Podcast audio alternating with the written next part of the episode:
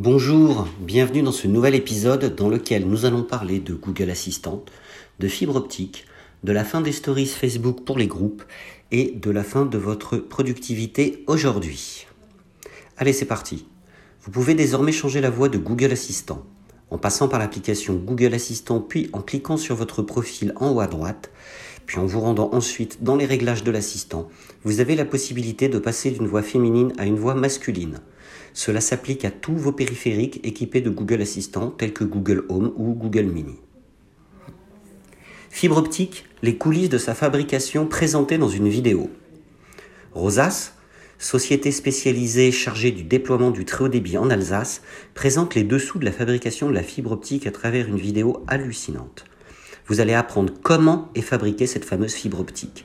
Découvrez tout le processus à travers une vidéo tournée chez LS Cable System, l'un des fournisseurs en fibre optique basé en Corée.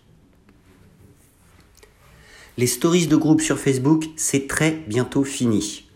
Les stories de groupe vont disparaître définitivement le 26 septembre. Si cette fonctionnalité est très utilisée pour les profils personnels, elle ne l'était que très peu dans les groupes. Exit.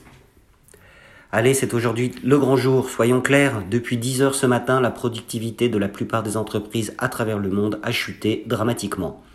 En effet, Mario Kart Tour sort sur iOS et Android. C'est donc la fin de votre vie sociale.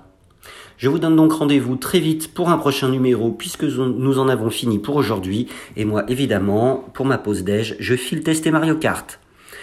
Voilà, c'est donc tout pour aujourd'hui. Je vous rappelle que vous pourrez trouver tous les liens cliquables relatifs au contenu de ce podcast sur gim.fr. Et si vous appréciez ce podcast, faites-le moi savoir avec un pouce, des petites étoiles ou un cœur selon la plateforme et le service que vous utilisez pour m'écouter, puisque ce podcast est disponible sur 13 plateformes, encore Apple Podcast, Google Podcast, Spotify, Breaker, Castbox, Overcast, Pocketcast, Podbean, Radio Public, Stitcher et Amazon Alexa, et bien d'autres encore. À très vite